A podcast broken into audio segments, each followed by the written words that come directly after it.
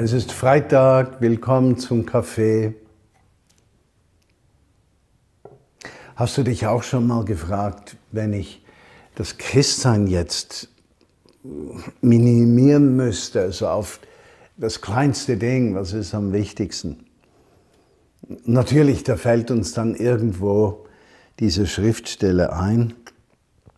Markus Evangelium Kapitel 12, Vers 28, da kam ein Gesetzeslehrer auf Jesus zu und fragte ihn, von allen Gesetzen, die es gibt, Meister, welches ist das Allerwichtigste?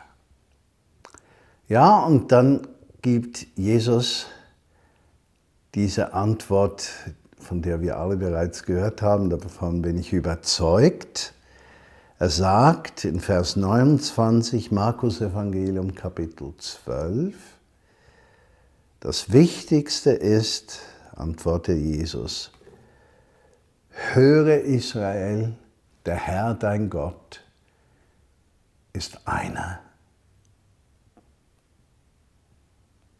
Und als zweiten Satz sagt er, lieb den Herrn, deinen Gott von ganzem Herzen und ganzer Seele, mit deinem ganzen Denken und deiner ganzen Kraft und deinen Nachbarn wie dich selbst. Also wir haben auf diese Frage drei substanzielle Antworten, richtig? Die eine Antwort ist, höre Israel, höre Volk Gottes, der Herr dein Gott ist einer. Und diese Fokussierung, die findest du im ersten Bund, also das, was wir Altes Testament nennen, und im Neuen Testament, immer wieder.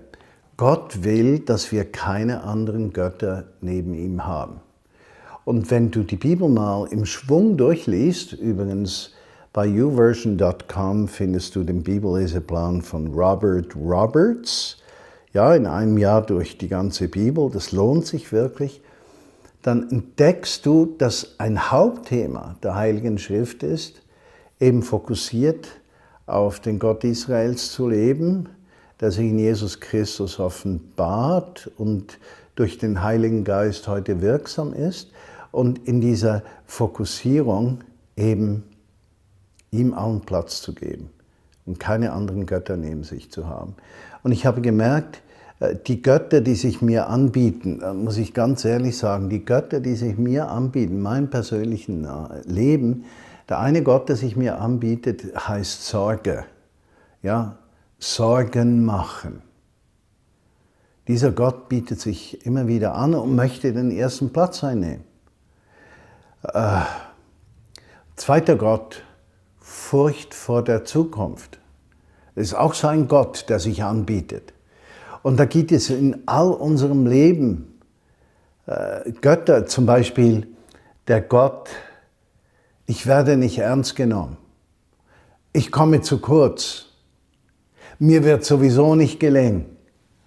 Andere haben immer mehr Erfolg. Also da gibt es endlos viele Götter. Und hier sagt Jesus als Antwort auf diese Frage, höre Israel, Volk Gottes, der Herr, Gott ist, der Herr dein Gott ist einer. Also da gibt es keinen anderen nebendran.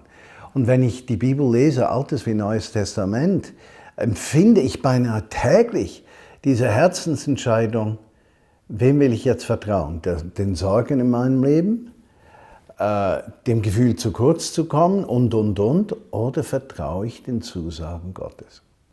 Die zweite Antwort, liebe den Herrn, deinen Gott, und hier, das gefällt mir sehr im Markus-Evangelium, sagt er nicht einfach mit allem Herzen, sondern er sagt von ganzem Herzen, ja, alle Seele, mit allen Gedanken, mit deiner ganzen Kraft.